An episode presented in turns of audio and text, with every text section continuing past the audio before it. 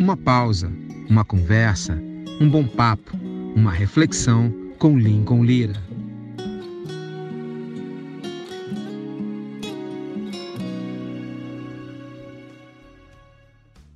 Salve, salve galera! Nosso bate-papo hoje é com o Serginho Cavalieri.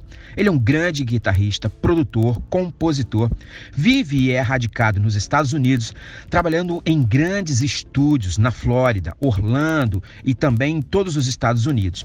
Serginho foi um dos responsáveis pela Casa de Davi. Grandes arranjos, aquela guitarra marcante e todo o processo de adoração que o Brasil passou em relação a toda uma revolução que aconteceu a partir dos anos 2000, Serginho era componente fundamental desse ministério que marcou a nação brasileira. Vou conversar sobre guitarra, sobre música, produção e um pouco mais de adoração profunda e extravagante. Serginho Cavalieri comigo aqui, Lincoln Lira, a partir de agora, nesse bate-papo muito legal que você confere. Fala, Serginho, beleza?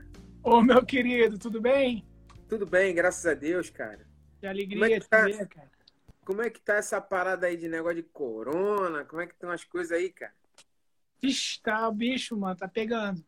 Tá, tá pegando? Tá sinistro, tá sinistro. Tu tá, tu tá na Flórida, né? Eu tô na Flórida. Tô aqui em Fort Lauderdale. Ah, Fort Lauderdale. Tô ligado. Yeah. É aqui e perto de Miami. É uma meia hora de Miami, perto de Boca. É, ligado. É, e o bicho tá pegando. Cara, olha só, a gente não vê muito, né? A uhum. gente fica meio assim. Tem gente que fala que não é nada demais e tal tem aquelas duas correntes, né? É, Cada uma quer ir para um lado. Mas você sabe que eu conheço seis, seis, pessoas que morreram, cara. É, olha aí. Conhecidos, assim, entendeu? E conheço mais 19 pessoas que estão que doentes. Infelizmente. A minha, a minha mãe, cara, ela tá internada com, com suspeita de Covid. Tá é mesmo? Poxa, cara, é. sinto muito. Como é o nome é. dela? Dona Célia. Célia. Célia, vou estar tá orando por ela aqui, cara. Amém. Mas, Serginho, obrigado aí pela tua disponibilidade. Sempre uma alegria conversar contigo, cara. Oh, que honra para mim estar nessa live, hein, cara? Não, sabe que eu sou seu fã e eu tenho maior admiração pelo teu trabalho. E eu a gente já sou se seu fã. Demais. E a gente já se conhece há muito tempo, né, Serginho? Pô, cara. Inclusive tem pessoa. Eu tava hoje com meu sócio aqui, cara é um cara fantástico, assim, que você, você vai gostar muito de, de falar com ele e tal, porque ele é um cara fenomenal mesmo, assim. Trabalhou com pô, Justin Bieber, é, Jay-Z e tal. Maneiro. E eu tava falando para ele, cara, que você foi um cara que eu me converti vendo você tocar guitarra, né, cara? Caramba, essa, Muitas essa... pessoas não sabem disso. É, cara, eu já contei isso como testemunho, porque eu acho isso tão bonito assim, porque é você é um cara que eu admiro. E saber que de alguma forma a gente semeou na vida de pessoas tão talentosas como você é algo assim muito bacana. Agora me fala assim, Serginho, para a gente fazer um histórico daquilo que foi Deus na tua vida, do instrumento, da produção, isso. da tua carreira. Essa parada lá da Renasceu foi em 2000, não foi? 2000, 2001. Foi 2000, 98, né? cara. Foi 98, 98. Foi na, na virada, virada, do ano de, no... virada... se não me engano, 98 para 99. Isso aí, da... ali na, na praia. Na praia. Foi. Isso. Agora, Serginho, antes daquele momento, antes daquele momento, você já era músico, já tocava, como é que era a sua vida? Eu, então, olha só, olha o que, que acontece eu comecei a tocar violão com nove anos de idade. Uhum. Por causa de uma, uma mentira que eu contei para uma menina que eu gostava dela. Uhum. E numa, uma, tinha um amigo meu que ele era meu competidor, assim, meu melhor amigo, e a gente gostava da mesma menina. Imagina, isso devia ser CA, sei lá, é, jardim de infância, não sei. Uhum. Aquela coisa de criança, né? E aí ela falou assim: Ah, eu gosto muito de, de violão. Eu falei: Ah, eu toco violão, então. Aí deu, tipo, sei lá, um mês depois teve um tal de um recital na escola, ela me pediu para tocar violão para ela, cara. Eita. Aí eu falei, cara, vou ter, que, vou ter que aprender a tocar violão. Aí eu peguei aquele violão, cara, e minha irmã tinha um violão parado lá que ela ganhou e nunca tocou. E uhum. eu aprendi a tocar aquela música Pra Nossa Alegria, mano. Ah, Pra Nossa Alegria. E não era, não tinha aquela coisa da piada ainda, né? Uhum. Era uma música bonita e tal, pá lá no Colégio Adventista, lá na Praça da Bandeira, cara. Uhum. Aí aprendi a tocar aquela música e levei o violão para a escola e toquei no recital. Aí eu, cara, eu percebi que o negócio funcionava, bicho. O negócio funcionava. É, imagina, com nove anos de idade, né, mano? Aí virei o, o virei popular. Todo mundo já gostava do Serginho e tal. Aí uhum. comecei a tocar, não parei mais, cara. Aí isso eu costumo brincar assim que isso meio é, mas aí... minha infância. Eu não joguei bola, não soltei pipa, não... tudo que as crianças faziam eu já não perdi o gosto. Eu ficava tocando violão o dia inteiro. Direto. Minha mãe trabalhava na Estácio de Sá, eu fui estudar lá na Estácio de Sá. Uhum. Fui estudar violão clássico com o Sérgio de Pina, que uhum. era um uhum. grande violonista, que era diretor do, do curso de música lá da Estácio de Sá, que era um curso maravilhoso. Uhum. E aí, com 12 anos, 11 para 12 anos, me roubaram o violão. É mesmo? No... É, eu andava com violão para tudo que é lugar. E aí veio um cara assim. É, na época o Rio de Janeiro era bem perigoso, né? Não sei como é hoje, mas lá no Rio Comprido, morava no Rio Comprido. Aí passou um cara assim, um cara grande, me tomou o violão da mão assim, e, e eu, cara, sentei no chão assim, chorei. não tinha o que fazer. Moleque, assim, 11 anos de idade. Aí logo depois eu comprei uma guitarra e aí fui estudar com o Nelson Farias, cara. Cara, com o Nelson Farias? Nelson. Nelson era Nelson professor de guitarra. Mas e o Nelson minha... Faria, o Nelson Faria, ele ministrava naquele curso do Yanguest, não? Não, cara. É, a, na Estácio tinha um curso de licenciatura de guitarra. Ah, tu fez licenciatura na Estácio? Então, eu não fiz a licenciatura, mas porque eu era muito novo, não tinha ainda concluído o segundo grau, né? Uhum. Então, mas a minha mãe era secretária do reitor. Ah, que então, legal. Todos, todos os profetas tinham esquema lá, entendeu? Uhum, e meu uhum. tio também era o Sérgio Cavalieri, ele era, ele era diretor do, do um monte de coisa lá, um monte de conchavo. E uhum. aí ela me arrumou para fazer aula com os professores, entendeu? Que legal. Porque o curso, eles precisavam de ter um número de, de cadeia, cadeiras, né? Para ser uhum. uma universidade. Sim. Então tinha alguns cursos que eles não tinham nem alunos suficientes, assim, que era um curso Sim. que existia mais para para completar o currículo para ser uma universidade, para não ser só uma faculdade, uhum. né? Sim. E, e o curso de, de, de, música era um desses cursos. Só que tinha professores maravilhosos, cara. Então lá eu tive, eu fiz aula com o Nelson Farias e uhum. Nelson Faria e, e, com também com o Inácio, que era um guitarrista assim de jazz maravilhoso assim, que eu me lembro me, me piraram assim. Eu me lembro de uma história que quem dava aula lá também era o Yuri Popov, que também Yuri era Popov dava aula de baixo.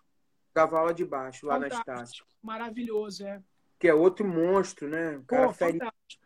Eu não fiz aula com o Yuri Popov, infelizmente não mas tu mas, pegou o Nelson Farias e Peguei o Nelson. Pô, e Nelson Farias cara, maravilhoso. Tradicional assim. como professor, né? Sabe tudo, mano. É, é. Mas aí você começou a tocar profissionalmente, Serginho, assim, na noite? Então, aí eu, aí eu comecei a tocar e aí comecei a guiar na noite, assim. Não era crente ainda. Uhum. É, não tinha ninguém, assim, na minha família pequena ali, meu pai e minha mãe, né? Meus pais eram separados. Minha mãe foi hippie nos anos 70, então ela, tipo, hum. Não tinha nada de crente, entendeu? É. Eu fui o primeiro crente na minha na pequena família a me converter. Eu tinha uma, uma tia que era crente, que sempre falava Jesus para mim, mas ainda não, não rolava, ainda não. Uhum, e aí comecei a tocar na noite, né, com as gigs pequenas, aí depois comecei a pegar umas gigzinhas melhores e tal. Uhum. Aquela coisa de, do Rio de Janeiro, né? Tinha, ia tocar uns, uns, uns jazz, umas coisas assim. Gostava de muito de música instrumental. Uhum. E, e aí, o que, que aconteceu? E aí me converti, cara, uh, lá na... Então, quando teve esse evento que você estava tocando, uhum. foi uma noite, assim, cara, muito peculiar na minha vida, né? Você... Porque... você... Por que, cargas, por que cargas d'água tu foi parar na praia na virada? Então, olha só, na verdade, o que, que aconteceu? Eu, eu estava num momento de busca, assim, momento meio que meio frustrado assim com a minha vida, entendeu? Não muito feliz. E aí o que, que aconteceu? Eu, é, a minha minha tia que era cristã, a tia Joia, ela me convidou para ir nessa virada. Era uma virada na praia, um negócio assim. É. é. Tava o Carlinhos Félix também, se Isso, não me engano. Tava, tava. E aí eu fui, mas eu não fui para virar nada, não. Eu não fui para muito pro, pro lance gospel, não. Eu fui para Porque ali tinha também a, a, balada da noite, ali, a da sim, do ano na praia e tal. Tava rolando, né? Eu fui, fui meio que pra balada. Só que, cara, eu tive tipo um insight, assim. Eu costumo dizer que a minha conversão ela foi bem racional, assim. Não foi uhum. nem um pouco emocional, tá? É, porque eu eu tava ali, eu fui, fui, fui pra balada com meus amigos. Eu nunca fui assim muito de beber, entendeu? Eu fumava maconha de vez em quando e tal. Nessa época eu não tava fumando muito. E o que que acontece? E aí eu tava ali com os meus amigos e tal, pá, todo mundo bebendo e tal, fazendo aquela um monte de coisa legal que quem não é crente faz, gosta de fazer, né? E aí o uhum. que que aconteceu? Eu percebi de repente assim lá para, sei lá, meia-noite, que já tava todo mundo infeliz, entendeu? A minha Entendi. galera tava todo mundo já um Triste. com a namorada, o outro já vomitou e passou uhum. mal, já teve que ser levado para tomar glicose lá no. Acho que é lá no MEC, levavam para tomar glicose. Uhum. E, o, e, o, e o outro já arrumou uma briga ali e tal. Aí o cara olhei para mim assim, cara, sabe, caiu uma ficha assim, eu falei, pô, cara. E aí eu olhei assim, cara, olhei como quem olhei para um lado assim e vi os crentes ali, cara. Os crentes, é. Os crentes. Aí eu olhei assim pra cá, olhei pra minha galera, olhei pra galera dos crentes. Uhum. Mano, e aí caiu uma ficha assim, porque eu vi no rosto da galera, e eu tô falando isso não como evangélico, tô voltando àquela a mentalidade totalmente é, imparcialmente falando. Uhum, uhum. Eu olhei para os evangélicos e eu vi um brilho, assim, uma alegria, uma felicidade é. no olhar. Uhum. À meia-noite, tipo, já, já acho que já tinha queimado fogos, entendeu? É. Eu falei assim, cara, tem alguma coisa errada, porque eu, eu tô aqui com esse bando de perdedores, entendeu? Uhum. Uhum. Que nego fuma, bebe, cheira, faz sexo, faz tudo o que quer fazer e tá todo mundo infeliz. Perfeito. E os crentes estão ali, os crentes boboca, que não, não usa droga, não, não enche a cara, não, não sabe pegar todo mundo. E os caras estão lá felizes. E eu quero aquela felicidade ali, mano. Maneiro. E eu me lembro, e eu me lembro, você sabe que eu me lembro de você, cara, no palco, mano. É. Como? eu me lembro de você tocando aquela guitarra assim, funkeada, né? É. Um auazinho, um Isso. negócio bem legal, assim. E eu já era, já era guitarrista, já era músico. Eu falei, pô, que legal, mano, som legal. Não sei, acho que era o Kinder na batera, não era? Kinder de batera. Era o Kinder Isso. De... Pô, é. uma, uma, uma gig assim maravilhosa, assim, era sabe? O Kinder de batera, né? E aí eu falei, caraca, quem são esses caras, né? Como é que eu nunca. Como é que eu não conheço essa galera? E aí, e, e uma alegria assim, genuína, entendeu? Aquela coisa de que só quem, quem tem Deus no coração que, que sabe o que, que é, né? E uhum. eu falei, cara, quer saber? Eu quero essa alegria aí. E aí fui lá, fui lá, né? Meio que me, me saí assim do meio da minha galera, fui andando assim, fui chegando lá perto do, do dos crentes. E aí, logo depois, não sei se depois, ontem teve o show do Carlinhos Félix. Sim. E o Carlinhos Félix, cara, ele caminhando no meio daquela multidão assim e tal, e todo mundo, pô, tratando ele igual assim, um cara famoso. Eu falei, quem que é esse cara famoso que eu nunca ouvi falar? Eu não conheço. não conheço. Eu fiquei muito. Eu saí dali assim, saí dali, cara, decidido. Não, eu, não, não, eu não me lembro se teve um apelo ou alguma coisa, mas eu saí dali decidido assim, ó, amanhã eu vou virar evangélico. Maneiro. Amanhã, amanhã de manhã eu vou numa igreja e eu vou. Eu sabia que tinha esquema de aceitar Jesus e tal.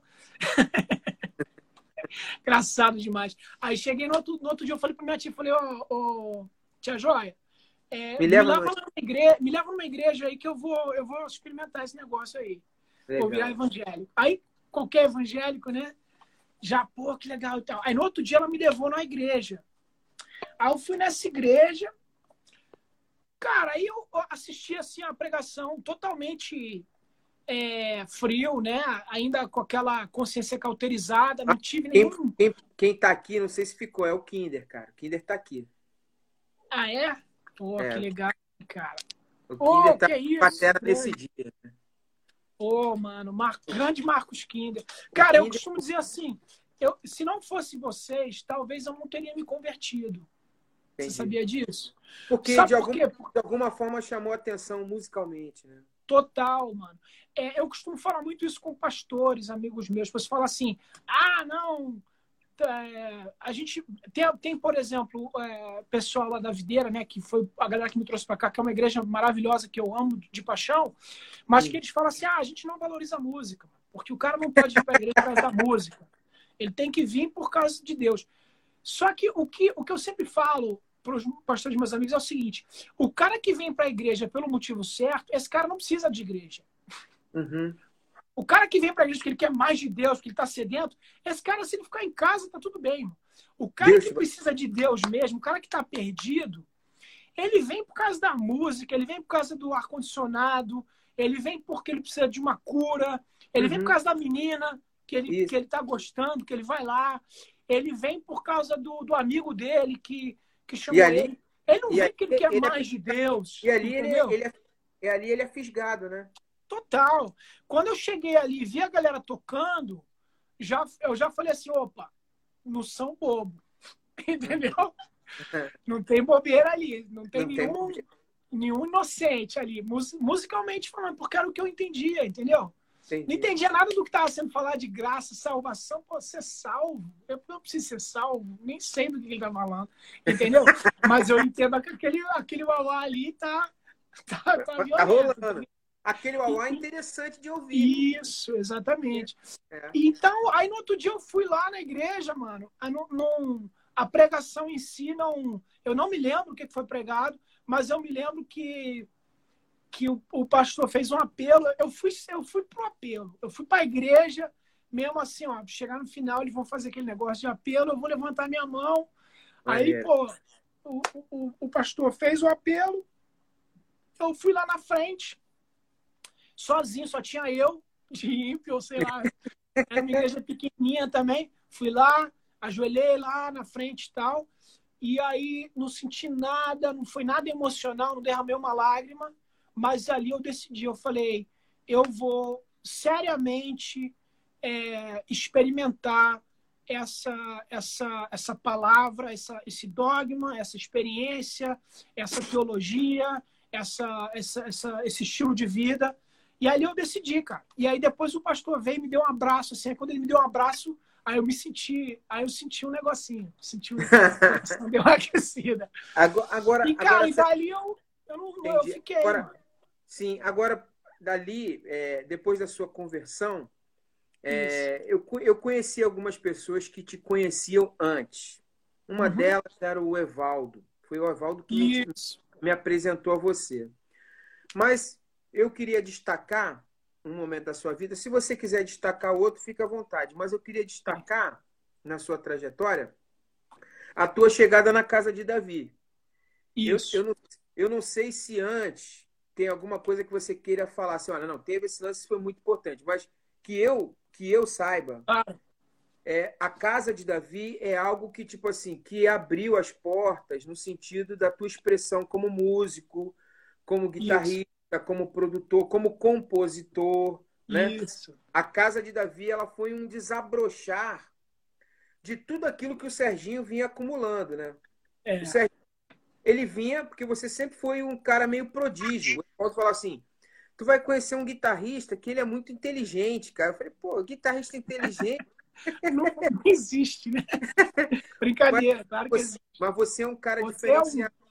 Você é um cara muito inteligente, cara. Então ele falava, não, e aí, quando eu te conheci, na sequência, você estava na casa de Davi, de corpo e alma e cabeça e tudo, meu. Isso. Porque aquele negócio ali não tinha meia boca. Ou era tudo, ou era nada.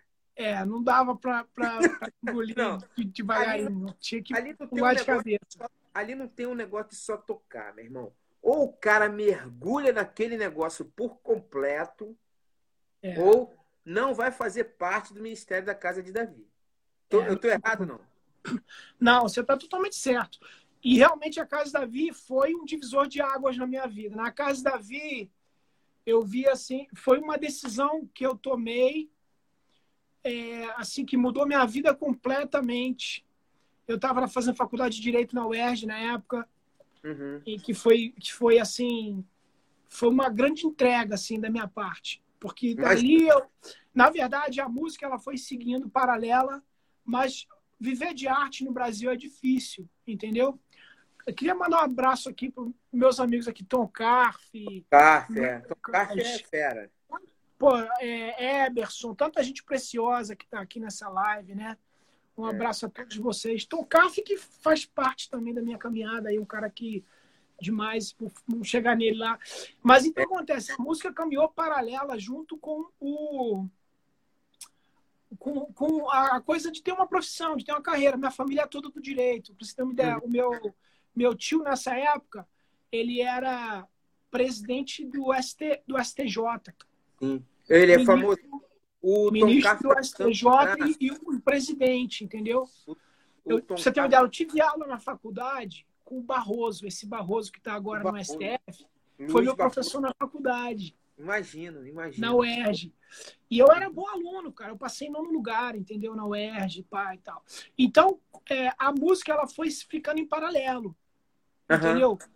Na, na época eu toquei, toquei assim, toquei com Adriana Calcanhoto, com é, Paulinho Mosca, uma, uma, uns caras assim, na, ninguém assim é, do primeiro escalão.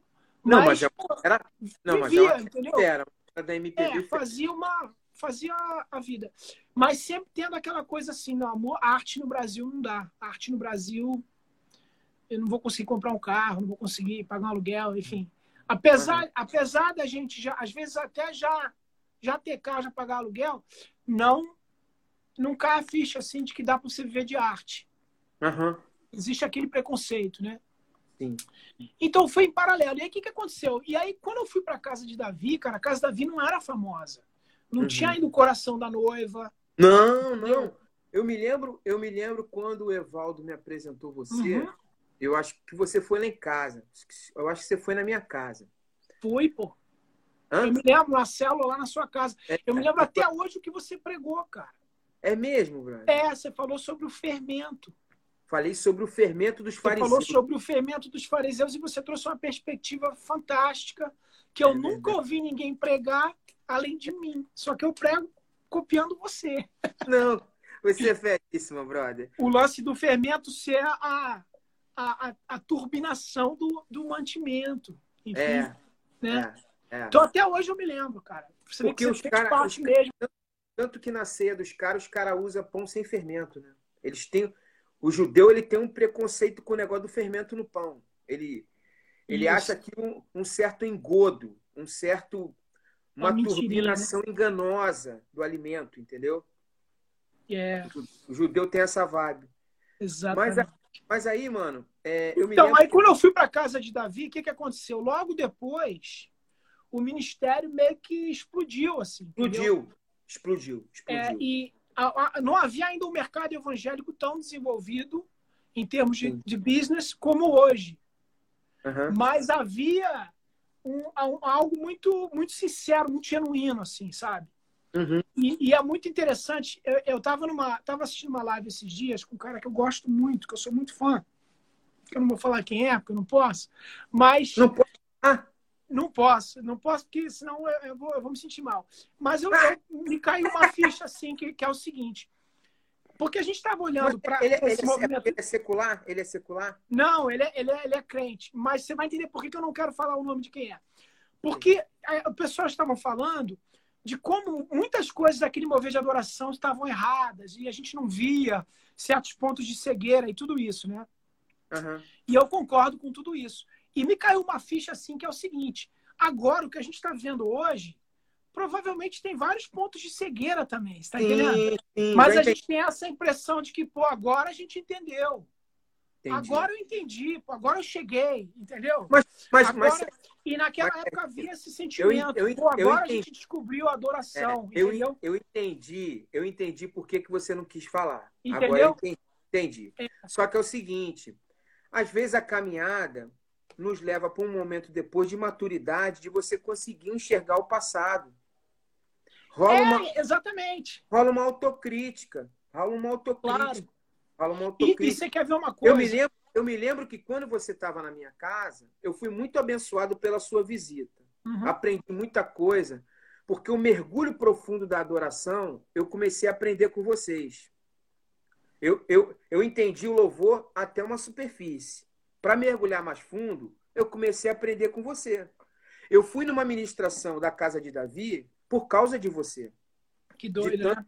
De tanto que eu te respeitava. E lá eu vi que o negócio era muito a vera. Mais do que a fama.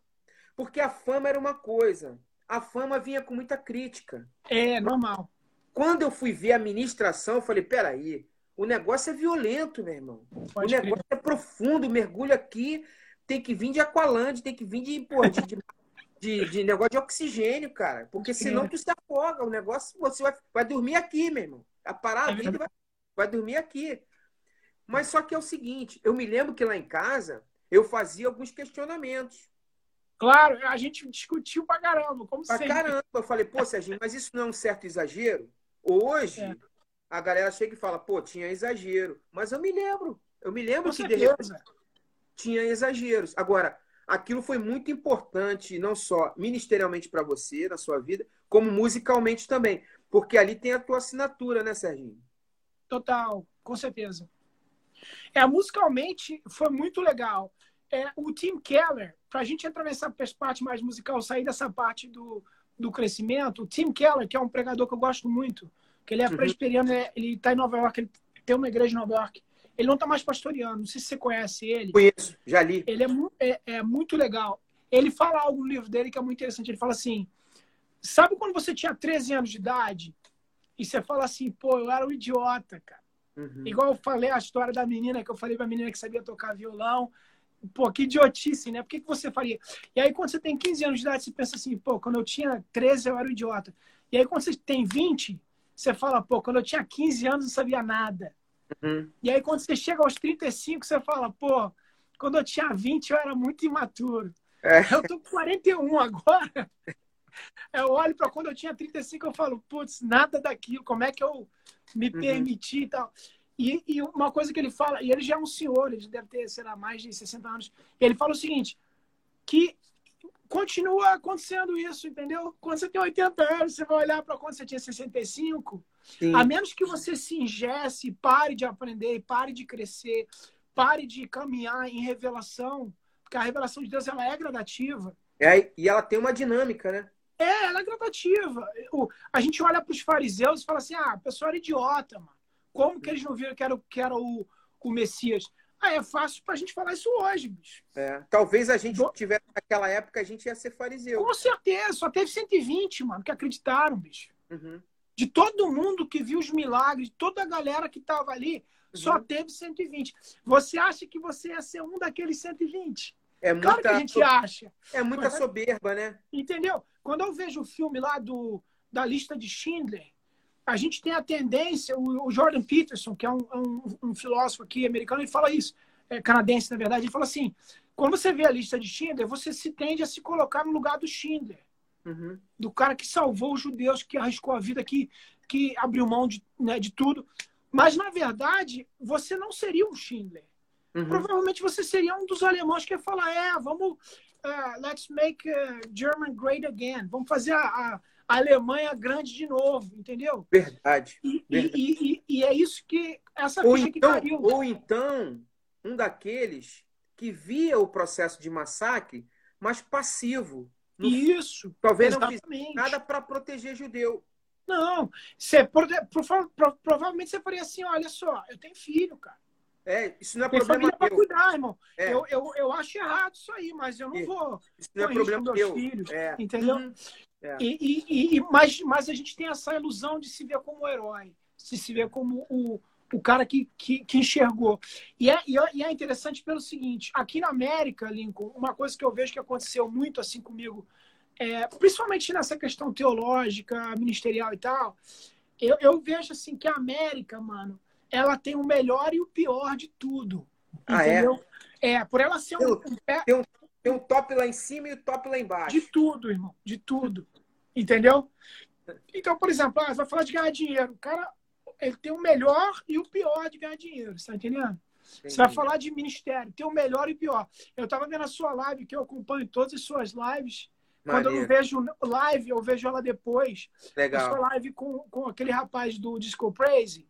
O, o Clayton. Clayton. Isso, falando sobre música secular, sobre tocar música secular e tal, pá. Aham. E quando a gente está no Brasil, a gente tem aquela ideia que, não, pô, lá nos Estados Unidos os caras já estão na frente. E eles estão um pouquinho na frente. Só Sim. que eles estão na frente pro melhor e pro pior também. Deixa eu te dar um exemplo. Meu sócio aqui, ele é de uma igreja aqui muito legal. Quando você vier aqui, a gente vai lá, chama Church by the Glades. Tá? É uma mega church muito top, muito bacana. E eles tocam música secular no culto. No culto? No culto. Não para adorar. Não é para, ah, vamos adorar com a música do Maroon 5. Não. Ele tem uma série, porque a pregação é toda temática, entendeu? E é uma igreja é, feita para é, evangelística, uma igreja para alcançar o perdido. Então Entendi. ela fala, ela não fala, ah, irmão, a paz, testifique, bate palma comigo, abraça o irmão que está do seu lado. Ela não fala nada disso. Uhum. Porque imagina, quando você leva um ímpio na igreja, ah. mesmo que o cara esteja precisando muito, ele não, não quer dar um abraço no irmão que está do seu lado. Não, não aguenta. Eu levei, eu levei uma vez um amigo meu, aí, aí ele chegou, aí a mulher falou assim, a paz do Senhor. Aí ele olhou assim e falou assim, a paz da senhora. Exatamente. Entendeu? Entendeu? É, a gente fala um, um, linguajar que é muito pesado para eles. É, bicho, é. Então, esses é. caras, o que, que eles fazem? Por exemplo, então, teve uma semana lá, que a semana era o seguinte, era Animals. Era a pregação, Animals. Tu manja, tu manja o Sidney, que trabalhou na Sony? Sidney? Não, não, não conheço. Não, é top, cara. Ele tá aqui, cara maneiro pra caramba. É cara feliz, meu irmão. Que legal. Um abraço aí. aí é. então, então, o que acontece? Então, na verdade, é, e ele, então eles tocam. Então, por exemplo, o cara vai tocar, aí eles abriam o culto tocando aquela música do Maroon 5, Animals, Animals. E aí o cara fala toda uma pregação muito bacana, que ele pega algo do cotidiano da pessoa. Então, uhum. no momento de adoração, é adoração. Mas eles usam a música, entendeu? Entendi. E luz e tal, pá. E aí, o que acontece? E tem um monte... A maioria das igrejas aqui, que não faz isso, mano, desce o malho nos caras, entendeu? Desce o malho, entendi. Por quê? Porque a galera ainda tá naquela coisa de que, pô, de, da santificação do local. Uhum. Entendeu? De que o, o, o, o, altar não é o altar de pedras vivas que se uhum. juntam uhum. para adorar o Senhor. É um altar de, de, de concreto. De, pedra, de concreto. E uhum. os caras não estão nessa mais. Os caras já entenderam que o altar não é. Não é eles não chamam prédio de, pré, de, de igreja, chamam prédio de prédio. Entendeu? Agora, então, agora, é dentro, de, dentro, dessa visão que você colocou da tua vivência aí na América, isso. eu queria um retrato teu lá no tempo da casa de Davi. Primeiro, é, até eu comentei isso com o Davi Silva. Isso. Primeiro, eu queria, eu queria um olhar teu assim. Por que, que aconteceu aquela explosão? Por quê? A tua visão sobre por que daquele sucesso, por que daquela. Porque houve um, um chacoalhar da nação brasileira, mesmo. Houve, houve sim. Bicho, é, é tipo assim, todo mundo que estava ligado à música, louvor, adoração, ministérios, todo mundo ouvia falar de vocês, todo mundo. É. Por que disso? E qual foi também a tua experiência, a tua jornada de que, do que você absorveu de bom assim da caminhada espiritual e musical? Aí a gente tem que fazer 10 lives de 10 lives. Mas, Não, ó. Sintetiza, é, sintetiza. Isso. Vou, vou sintetizar e vou te falar o seguinte: para responder essa pergunta, eu tenho que dar uma pequenina introdução, né? Você sabe, a gente é corpo, alma e espírito. Watchmania. E, e tudo que acontece é a tri, tri, é, tricotomia do, do, do, do, homem. O que acontece? Existem questões que são espirituais, existem questões que são naturais, de ordem material, existem questões que são psicológicas, de ordem da alma. Perfeito. E muitas vezes a gente tenta explicar um fenômeno da, da, da existência humana de maneira simplória, simplificada, porque o nosso cérebro faz isso. A uhum. gente, o nosso cérebro ele trabalha com thumbnails. Igual quando você vê aquele thumbnail lá do, do, do vídeo, você vê aquele monte de vídeo no YouTube, você vê aquela fotinha e fala, ah, vou assistir esse aqui. Plaque. Você pensa que pelo thumbnail você já sabe do que se trata. Teu uhum. cérebro gosta disso. A gente vê a realidade dessa maneira, entendeu? A gente vê um fenômeno, a gente pensa, ah, esse é o problema. Na verdade, não tem um problema, tem 75 mil problemas. Entendeu? E todos eles são problemas, ou, ou ah, essa é a solução, ou esse foi o motivo. Então, eu acredito que existem razões espirituais, existem razões naturais, existem razões de ordem psicológica. espiritualmente falando, eu creio que não há um porquê. Eu creio que Deus tinha algo para fazer uhum. e eu me uhum. sinto muito afortunado de estar no lugar certo na hora certa. Eu, acho que o Davi, o Mike, o Lúcio, o Gino, o Maurício, o Roberto, todas as pessoas que fizeram parte daquilo e os outros também que não tocavam, não viajavam, a gente foi, a gente meio que esbarrou em algo que Deus tinha para fazer que estava na agenda dele. Entendi, entendi. Entendeu? Que não foi por causa da nossa teologia, não foi por causa do que a gente ensinou, não foi por Ó, causa da pureza do coração. Só, só, esse comentário dava uma live. É, porque, entendeu? É, e aí que, que eu acho, assim, minha opinião. Isso. Falei. Desde que eu te conheço, você se colocou na estrada que o mestre ia passar. Isso, exatamente. Entendeu? Ele ia passar ali. Aí você ficou na estrada, Pronto. mesmo. Aí a unção veio e pegou é, o é, é, igual o, o, o, Como é que é o nome dele? O, o ladrão que subiu na árvore. Esqueci. O Zaqueu. Zaqueu. Zaqueu. Zaqueu, ele subia. Ah, ah, o Zaqueu. Não, ele ouviu dizer que Jesus ia passar, estava de passagem. O, Jesus não estava nem indo para a cidade dele. O Bartimeu, o cego de Jericó, também Isso. fez essa parada. Ouviu, ouviu, ouviu falar. Então, Aí, eu ouvi falar. Aqui no caminho, vou ficar aqui no eu, caminho que o mestre é, vai passar. Exatamente. Eu ouvi falar, entendeu? Quando eu me converti, logo no começo e tal, foi uma coisa muito racional, como eu te falei. E eu ouvi falar desse cara, desse Davi Silva, que foi curado de síndrome de Down. Que uhum. ele tocava e pai e tal. Eu me lembro, cara, no dia que eu fui tocar com o Davi, eu tinha um, um ingresso eu namorava uma menina que ela era, era tudo conectada, trabalhava na Souza Cruz, tinha show de tudo que era coisa legal. E ela arrumou um ingresso pra mim pra eu ver o Lenine, velho. Maneiro. E com, com a After Party, pra depois hangout com o Lenine e tal, uhum. conhecer o Lenine e tal. Eu falei, pô, cara, não, não posso perder. E aí, no mesmo, no mesmo dia, o Willy, amigo do. Lembra do Willy, né? Claro, claro. O, Willy, o, Willy, claro. o Willy é um cara grande responsável pela e... comercialização de tudo que aconteceu com a Casa de da Davi. música evangélica no é, Brasil. É, bicho. É, é verdade. Ele foi um agente comercial Isso. E, e divulgou tudo aquilo que estava acontecendo, entendeu? Foi, verdade. Meu amigão demais. E aí, o que, que acontece? E aí, eles me falaram desse cara, mano. E eu ouvi falar, eu te confesso, quando eu ouvi falar, eu digo isso hoje, tá? Uhum. Na época era só uma, uma comichãozinha, mas hoje eu sei que era realmente uma impressão de Deus. Quando eu ouvi falar daquilo, eu tive a impressão assim, cara, você vai lá e algo vai acontecer, a sua vida vai mudar, bicho. É mesmo, é? É, eu tive essa impressão. Entendi. Mas bem, bem de leve, assim. Eu falei, quer saber? Eu não vou no Lenine, não. Vou lá nessa parada. E fui tocar com o Davi. O Davi uhum. não era nem da casa de Davi ainda. E aí, quando eu fui tocar com o Davi, cara, foi algo muito especial. Então, falando aí da parte espiritual, uhum. Deus tinha algo para fazer, cara. Ele ia fazer com ou sem a gente.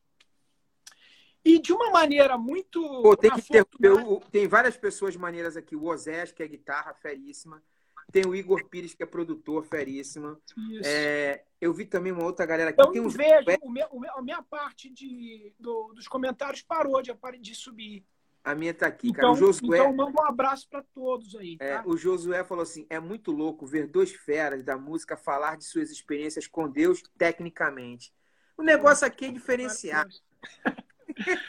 pois é, mano. E então, olha o que, que acontece. Então, eu creio o seguinte: Deus tinha algo para fazer. Teve uma vez, cara, que eu tava caminhando lá em Londrina, no, no auge da parada, mano. No auge. Chegada da América, que a gente foi ministrar pô, com o Bill Johnson. Na época não existia Hillson, é, Jesus Culture ainda. O Bill Johnson, que era o pastor e tal. Uhum. E pô, fomos ministrar com o cara. A gente fazia adoração, ele cantando e pá e tal. E eu voltando assim, mano, na crista da onda, cara. Pra você ter uma ideia, eu recebi uma oferta, nessa semana, eu recebi uma oferta de 6 mil dólares, cara, de oferta. Cara, caramba. E não tinha, nessa época não existia cachê, a gente não cobrava cachê e tal. E eu tava andando assim na crista da onda, andando em Londrina lá, meu irmão. Aí eu senti Deus falar assim comigo, como se fosse a voz de Deus, né? Não sei se no espírito, na mente e tal, se foi um devaneio. falou comigo, ele falou mas comigo. Mas eu senti uma conversa mental e eu conversando com Deus, ele falou assim: Ó, oh, Sérgio, sabe de uma coisa? Você não pode fabricar minha presença. Eita! Você pode pensar que a minha presença, essa presença que faz você ficar famoso, que faz as pessoas quererem te carregar no colo, que faz as pessoas falarem, ah, você é minha referência. Eu falo assim, pô, minha referência, cara. Se eu ganhasse um dólar cada vez que o nego fala que eu fui a referência, tava eu tava rico. rico. Mas, eu, mas isso seria terrível, sabe por quê? Porque, na verdade, a maioria dessas pessoas que falam assim, ah, você é minha referência, elas nem me conhecem, cara. Uhum. Elas nem sabem que é o Sérgio. Se elas me conhecessem um pouquinho melhor, talvez elas iam falar, pô, esse cara não tá com nada, entendeu? É, olha, olha, olha que maneiro, olha como é que Deus faz a gente na humildade. O Cláudio Casca falou assim: lembro do Lincoln ministrando aqui em Recife e vi muito Serginho na casa de Devi. É, mas, mas, mas, é assim, é, é, é, motivo de orgulho a gente estar tá na estrada que Jesus passou. Né, Exatamente, né, cara. Exatamente. É, motivo e, de orgulho. E olha o que, que acontece, mano. Então, naquele momento ali, eu senti Deus falando assim comigo: ó, você não fabrica a minha presença. Entendi. Essa presença não é a onipresença, Deus vive em nós. Aquela música que eu gravei e tal, a única música que eu gravei até hoje, ela fala isso que ele, ele é, como é que pode ser esse mistério de o, o Deus habitar dentro de mim, cara? É. Então existe essa presença é, que ela é fruto do, do covenant, da aliança que ela não é por nada que o cara se santificou, porque buscou, porque jejuou, não é por nada disso, cara. Uhum. É por causa do que Jesus fez lá na cruz. Ele, ele derramou o sangue dele de uma maneira que a gente não é capaz de entender. Isso foi suficiente para que ele viesse habitar em nós. E toda a minha santificação, ela não é ela não é condição para a manifestação de Deus nem para nem para nada, velho. Uhum. A minha santificação é simplesmente uma resposta se eu não for idiota, eu vou ser grato a ele a ponto de me mudar. É, Mas tua, mesmo se eu for idiota bem, a ponto de não bem, me santificar... É, pro, pro bem da tua própria existência. Exatamente. É igual você ter um pai ou uma mãe que te ama, que cuida de você, pra, pô, que te dá tudo. Você vai ser grato, cara. Naturalmente você vai ser um bom filho. Se você for idiota, você vai ser um mau filho. É. Mas, mas não é porque você é um bom filho que ele é um bom pai. Entendeu? Não. Não, é a casa onde você mora, a comida que você não come, é, o, não tudo é que você. Não é uma medida de contrapartida. Não existe isso. Não. Então, em, à luz disso, aquela presença, aquela presença diferente. Qual que é essa presença diferente? É justamente quando você esbarra na sarça ardente. Você está entendendo? Estou entendendo. Que ele já, ele já colocou no teu caminho, porque ele quer te fazer parecer melhor do que você é, entendeu? Uhum. Uhum. Ele coloca no teu caminho ali o propósito dele, você esbarra no propósito dele, você fala, uou! Uou! Entendeu? Essa presença você não fabrica. E, e, eu, naquele dia, eu ouvi Deus falando assim comigo, ó, quer, quer ver, ó, a minha presença, você não pode fabricar a minha presença. E na época a gente, tava, a gente batia muito em santidade, é, não pode pirataria, e uhum. arrependimento, confissão de pecado e tal, que tudo isso são valores legais, são uhum. valores que estão alinhados, mas não são a condição para a qual não é vai se manifestar. a partida para a presença. É. Entendeu? E aí o que, que acontece? E naquele momento eu andando ali, mano, cara, me veio assim ao mesmo tempo um, um vazio. Deus sentia assim, ó, tudo isso, todo esse esse vulcão não tem nada a ver com nada que eu ou Michael, Davi temos Faça. feito. Ou o manto, ah, o manto que está sobre. Não, velho, não tem nada a ver contigo. É ele, você é só um jumento. Tá entendendo? Tô entendendo. O, o, cara falou assim, ó, vai lá e busca um jumento. Uhum. E aí o jumento entrou em Jerusalém, velho. É. O jumento entrava ali toda, toda semana, o jumentinho entrava, irmão. E ninguém tava para ele. E um dia ele entrou, meu irmão, e Isso. ele falou. E aí, o, como todo bom jumento, falou o quê? Bicho, eu sabia. Um dia eles iam reconhecer o meu valor, velho. Você tá entendendo? Uhum. É quando eu vejo aquela galera, quando eu vejo um homem de Deus chorando, falando assim: ah, o povo não sabe o que, que a gente passou para chegar aqui. É. Eu falo, é o jumento, velho. É o jumento, é. O jumentinho que falou, pô, eu sabia que um dia eles iam me reconhecer, entendeu? Mas não era, velho. É porque não. o rei estava sentado no cangote dele. É porque a entrada de Jerusalém ele usou o jumento. Acabou, irmão. Na semana seguinte, adivinha. O jumento virou jumento. Acabou, jumento. irmão. É. E, e, é isso que eu, eu vejo isso na minha vida hoje, entendeu? Não que a presença não esteja mais. Até porque é, é, é fantástico, porque eu creio assim que o dom de Deus ele não revoga. Uhum, uhum. Então, muitas vezes, eu vou tocar em lugares aqui, até, até coisa secular que eu vou fazer, irmão, que os caras vêm falar comigo, cara, você toca diferente, mano. Uhum. Cara, tem um negócio e tal. E para o cara que não entende o que, que é essa presença, esse presente de Deus, que não tem nada a ver com o que eu estou tocando, mas tem a ver o com Trindade. aquilo, com o quem Trindade. senta no cangote. Tu, man, tu manja o Trindade? Guitarra? Trindade? Não. Pô, eu acho que tu manja sim, cara. Guitarra, ferão. Qual? Qual o primeiro nome dele? Felipe Trindade. F- Felipe Barbudo? É, pô.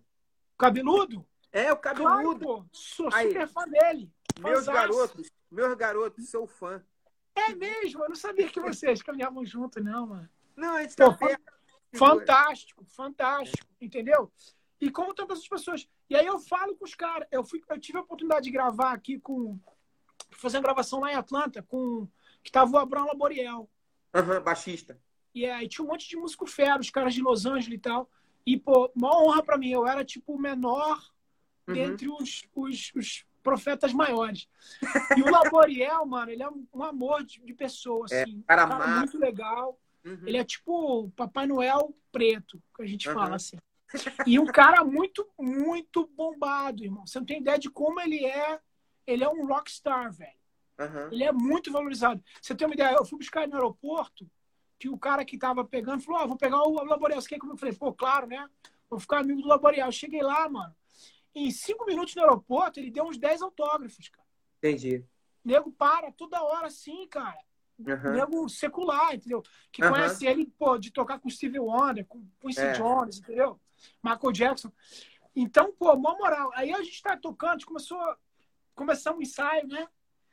E aí, velho, os- é, o que acontece? Tem que tomar cuidado com o que eu falo. Aí, aí, aí bicho, ele, aí ele Boa. muito, muito querido, mano. Ele ficava batendo papo comigo, irmão. É, humildade do cara, assim, sabe? Aí ele pegou e falou assim, Sérgio, você já tem ouvido absoluto? Ele fala português perfeito. Uhum. O português dele é perfeito. Tem um sotaquezinho assim, mas é perfeito. Ele falando em português. Você já tem ouvido absoluto? Eu falei, não, Laboriel, eu ainda não tenho.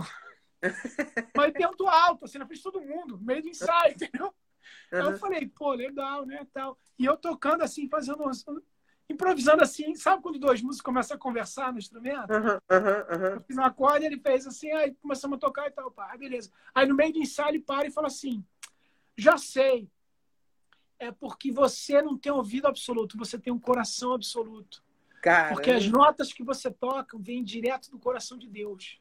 Caramba. Ele, Olha, ele falou isso no meio do ensaio, assim, falando isso não, pra, não, pra, não tô falando para me, me exaltar, mas quando alguém que é músico, que está acostumado com o nível de música, o cara reconhece a diferença e fala: não, o que esse cara tem não é musical. Uhum. ele tem um presente, algo que Deus deu para ele, que não é nem dele, entendeu? É, tô ligado, tô ligado. E ele, daquela maneira, ele, ele, ao mesmo tempo ele me expôs e me honrou, porque teve uma galera que ficou meio, meio brava, assim, pô, tal, Uhum, meio uhum. com ciúmes, entendeu?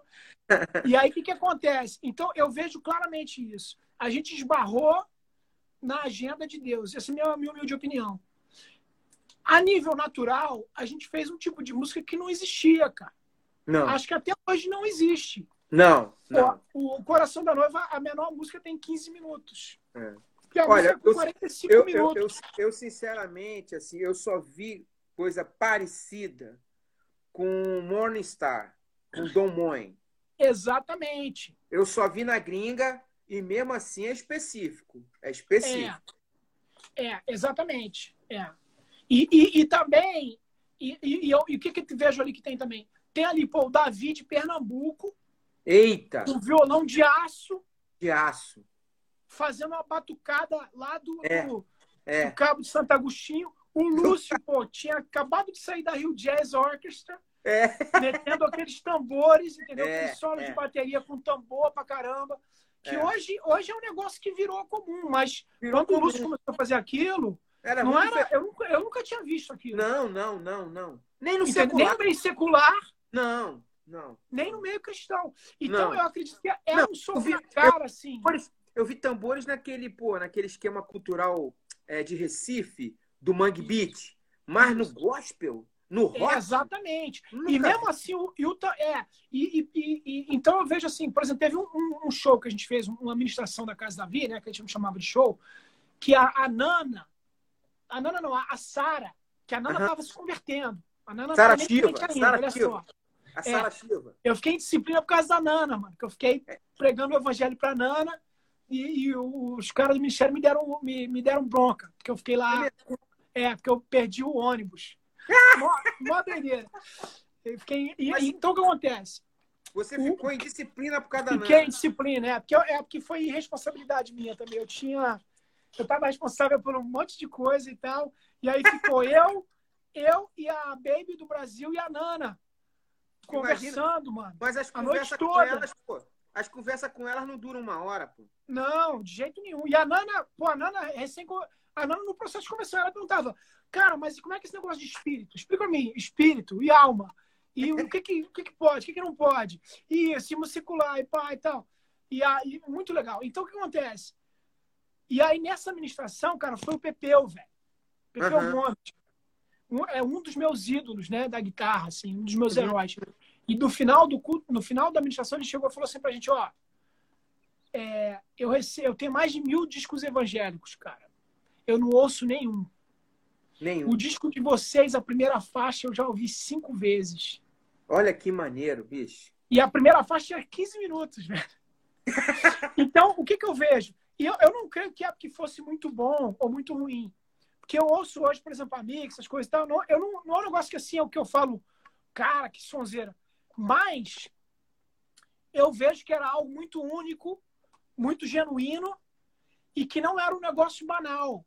Quando eu fui Uhum. morar com o Lúcio, quando a gente foi morar em Londrina, cara, o Lúcio estudava 10 horas por dia, cara. Entendeu? É mesmo? É, o Lúcio é, o Lúcio é um monstro, cara. O que você vê ele tocando com a Casa da Vi, cara, é tipo 5% do que ele toca. Caramba. Entendeu? Uhum. É, tecnicamente, ele é, ele é absurdo, entendeu? E estudioso, ele deixava o clique tocando o dia inteiro, mano. Caramba. Ele deixava o clique rolando em casa, assim. Aí ele estudava com as baquetas de ferro, mano, que pesava 5 quilos cada baqueta, irmão. Verdade. Então, o cara, assim, obcecado, assim, Obcecado. virtuose do instrumento, entendeu? Aí ele falava pra mim, fala, não, mano, você não sabe estudar, não, você tem que aprender a estudar, cara. Você tem que estudar oito horas por dia, e pá e tal. Aí que eu comecei a estudar mesmo o meu Aham. instrumento, entendeu?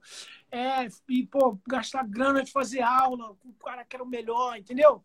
Uhum. E, então havia esse lado também. O que a, galera, o que a gente fazia ali no palco, no, no, no púlpito ali, não era um negócio que qualquer uma pessoa que subia ali fazia. Não. O que o Lúcio fazia era algo diferente e tal, é, mas não era um negócio. a- além da parte espiritual, falando agora da parte natural, entendeu? Sim, sim, sim. era um sim. negócio que, que. Então eu acho que existe um valor nisso, uma importância nisso, entendeu? Sim. Isso Sim. é, foi um diferencial também, sacou? Uhum. E eu creio que havia também um momento, um momento da, da, da, da igreja, momento de, de das pessoas estarem em busca de algo fresco, algo novo. E eu creio que a gente Tu falou em batera, momento. tu falou em batera. Tem um batera aqui, meu amigo Eliseu. O Eliseu Arcanjo é o seguinte, tocou só, ele só tocou com a Beth Carvalho e com o Zeca Pagodinho, só. Que isso, mano. É.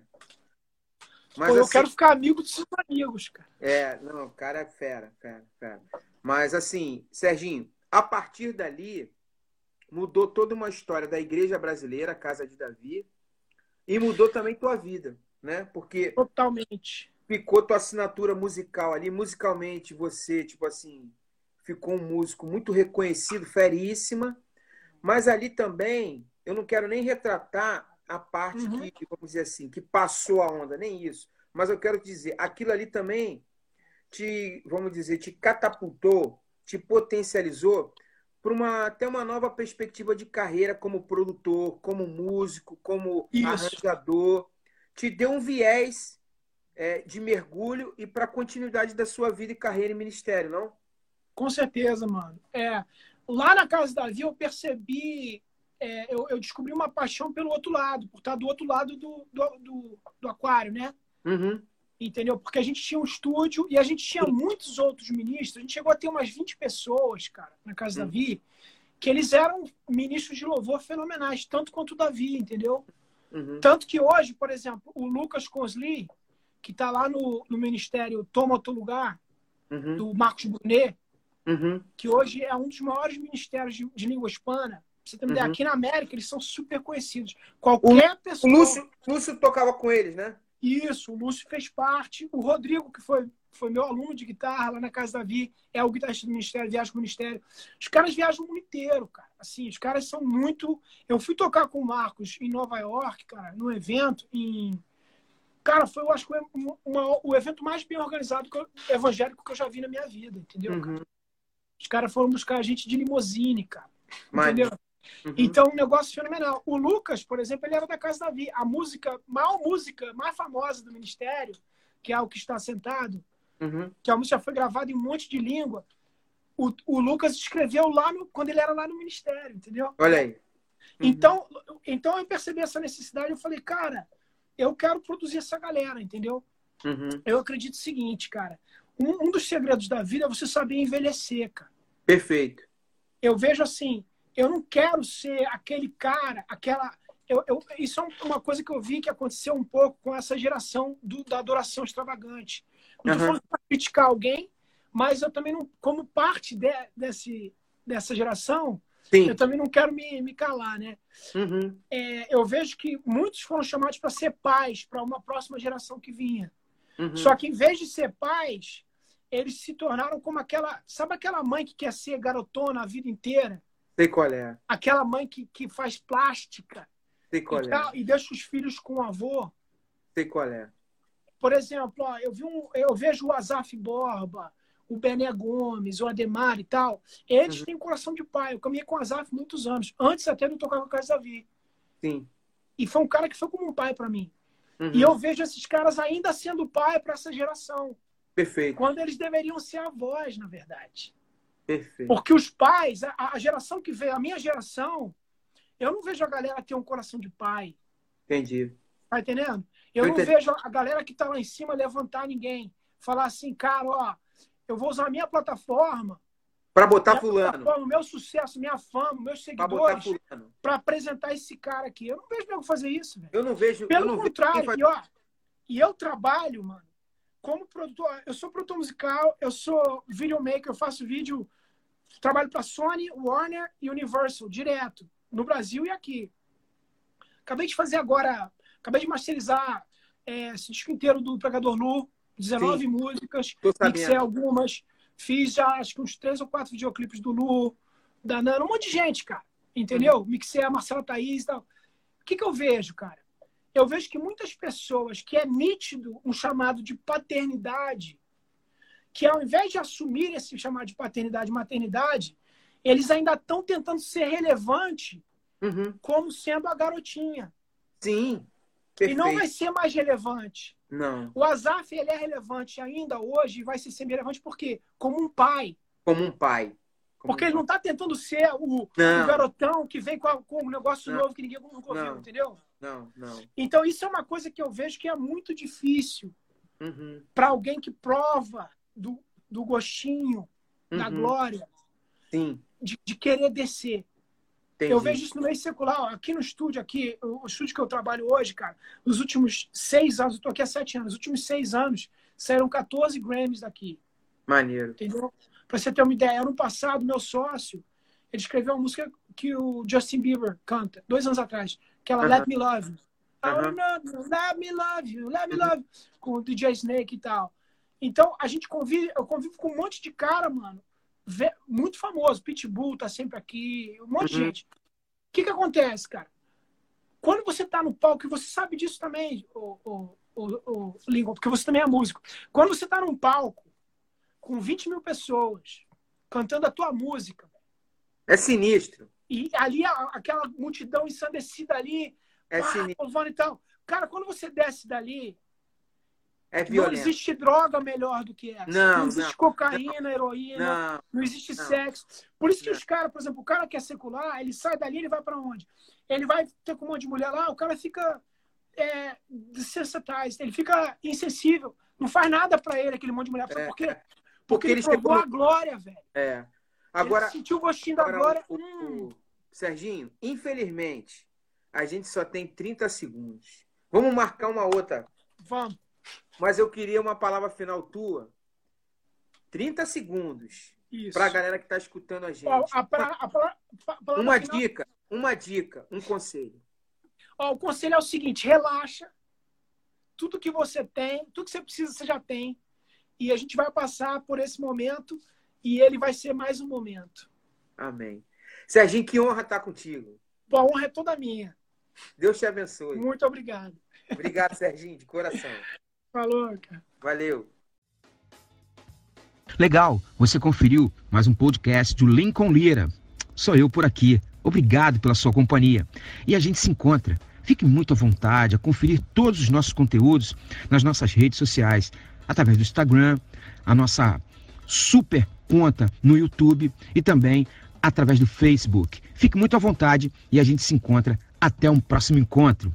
Deus te abençoe muito, super valeu e tchau, tchau.